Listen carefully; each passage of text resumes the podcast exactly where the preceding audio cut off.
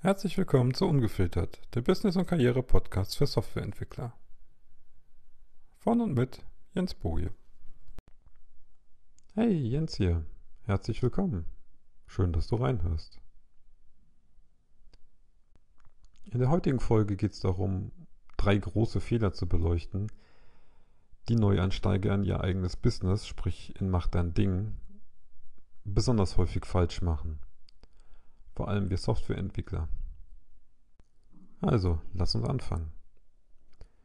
Den ersten Fehler, den viele machen, ist einfach zu große Ambitionen zu haben. Da will man direkt seinen Traumsatz aufbauen oder irgendein riesengroßes Produkt rausbringen.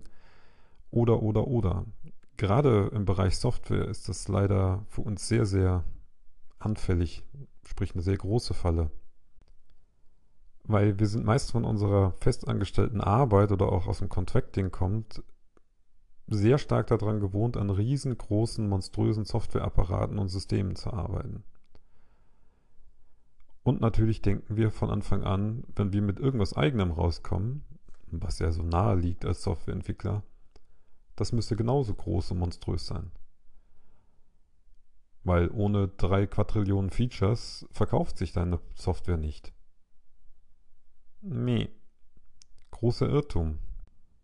Ich glaube, so die zwei häufigsten Varianten davon sind, der Entwickler setzt sich hin und programmiert seine Software und baut immer wieder Feature um Feature ein, weil er meint, das muss man unbedingt haben für die Software, die er entwickelt. Ist egal, ob das jetzt ein Texteditor ist oder irgendwas komplizierteres. Und dann sechs Monate später stellt er fest, er ist kein Deut weitergekommen. Vielleicht hat er irgendwann den Mut gefunden und stellt seine Software raus. Und dann? Keiner kauft. Keiner interessiert's. Die zweite Variante mit diesen zu großen Ambitionen ist im Endeffekt, dass die Leute anfangen, sich ein Wochenende hinsetzen, erschrecken feststellen, dass da viel mehr dranhängt, als sie eigentlich gedacht haben, und dann direkt aufgeben. Und das im Grunde nur, weil sie ihre Ambitionen zu hoch gesetzt haben und gedacht haben, das würde einfach viel einfacher gehen.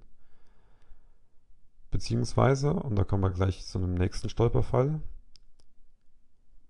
sie hängen noch ziemlich in ihrem Angestellten-Dasein fest, beziehungsweise in der Art Software, die sie da entwickeln und in der Art und Weise, wie sie da entwickelt wird. Denn eins habe ich über die Zeit gelernt. All das, was ich im Angestellten-Dasein machen musste, um Software zu entwickeln oder überhaupt irgendwas zu machen, das konnte ich wegwerfen, das Wissen. Es hat mir nichts gebracht. Wenn du jetzt anfängst, deine eigene Software auf den Markt zu bringen, egal ob du dir jetzt eine Mobile-App machst, irgendwas, äh, eine Desktop-App verkaufen willst oder ob du dein SaaS aufbaust, die Schritte sind alle im Endeffekt die gleichen. Und die werden wir auch in den nachfolgenden Podcast-Folgen behandeln. Die große Falle am Anfang ist, an den Prozessen und die Art und Weisen festzuhalten, wie in deinem jetzigen und in deiner jetzigen und deinen vorigen Firmen im Endeffekt Software entwickelt wurde. Das Ding ist, A, hast du nie alles gesehen. Du hast nie alles mitgekriegt, was in diesem Prozess eigentlich involviert ist, um überhaupt zu entscheiden, welches Feature kommt und welches Feature geht, weil es nicht dein Ding ist. Vor allem in Konzernen ist das diese klassische Arbeitsteilung, weil du bist ja ein, nur ein Rädchen im Getriebe. Und viele andere übernehmen die Denkarbeit, ob sich das überhaupt lohnt, was du da entwickeln sollst oder auch nicht. Mal abgesehen können die ganz anders operieren und haben viel mehr Geld und äh, können sich auch mehr Bürokratie leisten. Nehmen wir mal an, du machst wirklich deine Software. Das erste Ding, was du machst, ist das kleinste Produkt rauszuhauen, was überhaupt möglich ist, um zu testen, ob deine Idee funktioniert.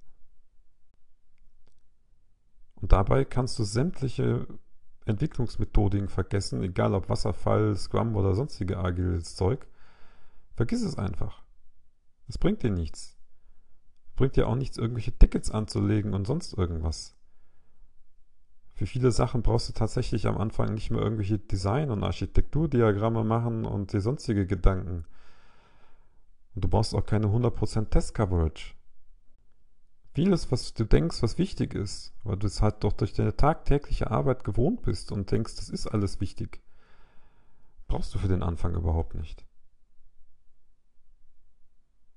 Klar, sollte das Produkt irgendwann erfolgreich werden, solltest du auch da irgendwann was ändern. Aber für den Anfang, um überhaupt da erstmal reinzukommen, überhaupt nicht.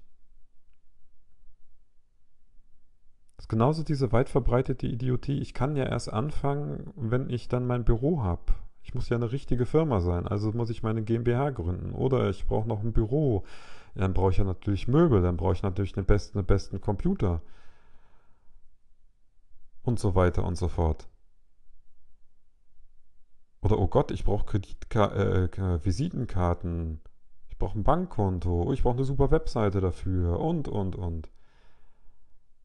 Das meiste ist, vor allem wenn du ganz frisch erst mit den Themen anfängst, ist das vollkommen unwichtig. Dein altes Skillset bringt dich nicht weiter. Und das, was du lernen musst, ist ein komplett neues Skillset, komplett neue Fähigkeiten. Und die lernst du nicht, wenn du mal als, wenn du meinst, direkt den Kölner Dom bauen zu müssen. Das ist zum Scheitern verurteilt. Und damit gehen wir jetzt mal so den dritten Punkt über. Es ist dieses, wenn es gut ist, dann werden die Leute schon auf magische Art und Weise mein Produkt finden. Das zeigt nämlich im Endeffekt, dass du überhaupt keine Ahnung hast, wie das überhaupt funktioniert, das Ganze. Wie starte ich denn etwas? Wie kriege ich dann die Leute dazu, mich zu finden? Wie kriege ich die Leute dazu, mir zu trauen und dann bei mir zu kaufen?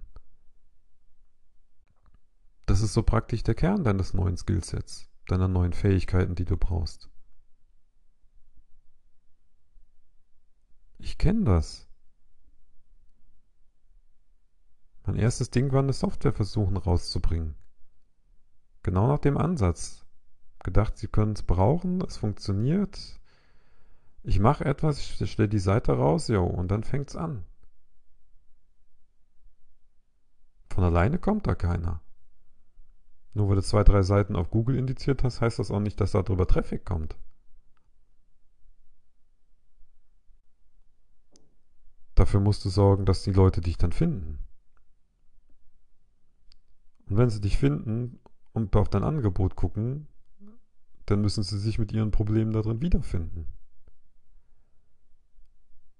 Dann müssen sie dir trauen, dann müssen sie deiner, deiner Lösung trauen und schlussendlich irgendwann kaufen sie. Und erst dann kommt es tatsächlich irgendwie so ein bisschen doch auf die Qualität deiner Software an. Ich sage ja nicht, dass die komplett unwichtig ist.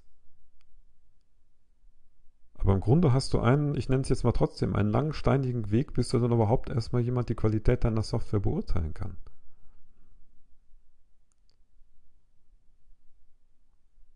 Und dann kommt unter Umständen ein Rattenschwanz an Support und sonstigen Themen hinterher. Das ist dein neues Skillset.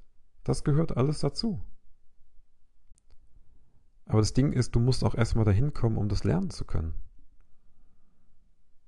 Denn wenn nämlich deine Ambitionen zu groß sind oder du noch zu sehr an deinem Angestellten-Denken und Prozessen und Arbeitsweisen festhängst, dann wirst du wahrscheinlich nie zu diesem Punkt kommen. Und wenn du es dann schaffst, tatsächlich was rauszubringen, und dann, weil nichts passiert, dich auf den Boden zu werfen und den Käfer zu machen, siehe die Frustrationstoleranz vom letzten Mal, ja dann, gute Nacht.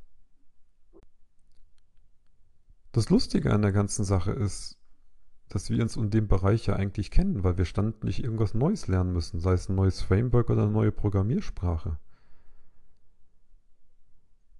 Und ich denke, dass die meisten da doch ein wenig anders reingehen und sich das scheibchenweise erarbeiten, in kleinen Häppchen.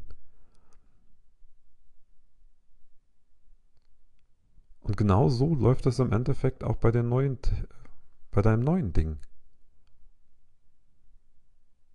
Dir muss klar sein, dass du ein neues Skillset lernen musst. Da sind ganz viele unterschiedliche Bausteine involviert. Also suchst du dir am Anfang was raus, was klein und überschaubar ist, was du rausbringen kannst. Und ich empfehle mittlerweile, mach keine Software, such dir was anderes. Irgendwas, was du in einem Tag oder zwei zusammengehackt haben kannst oder geschrieben. Mach ein kleines E-Book, dreh ein paar Videos, mach irgendwelche Audios, egal was dein Thema ist. Hauptsache es ist etwas, mit dem du üben kannst. Weil deine ersten paar Projekte oder Versuche, sieh dir als Übung. Und dann stellst du das einfach mal raus ins Internet und dann versuch mal die Leute drauf zu kriegen. Und wenn du die Leute drauf hast, dann guck mal, warum die nicht kaufen. Dann versuchst du da dein Skillset zu erweitern, warum sie dann bis sie dann irgendwann kaufen und so weiter und so fort. Der Kern ist, fange aber klein an und sei dir bewusst, es ist ein komplett neues Skillset. Du fängst von Null an. Du fängst ganz vorne an. So wie damals, als du deine erste Zeile Code schreibst.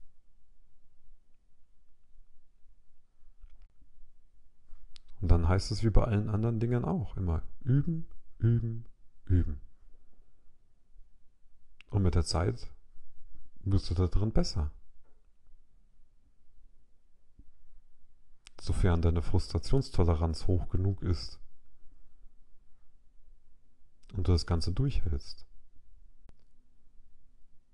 Aber je kleiner du das Thema hältst, was du machst, und je kleiner du deine Experimente hältst und deine Versuche, etwas neu zu lernen,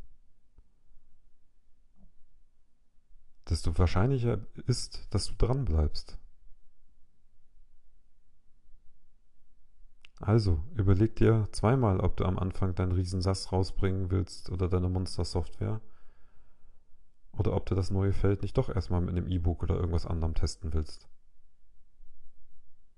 Bis zum nächsten Mal.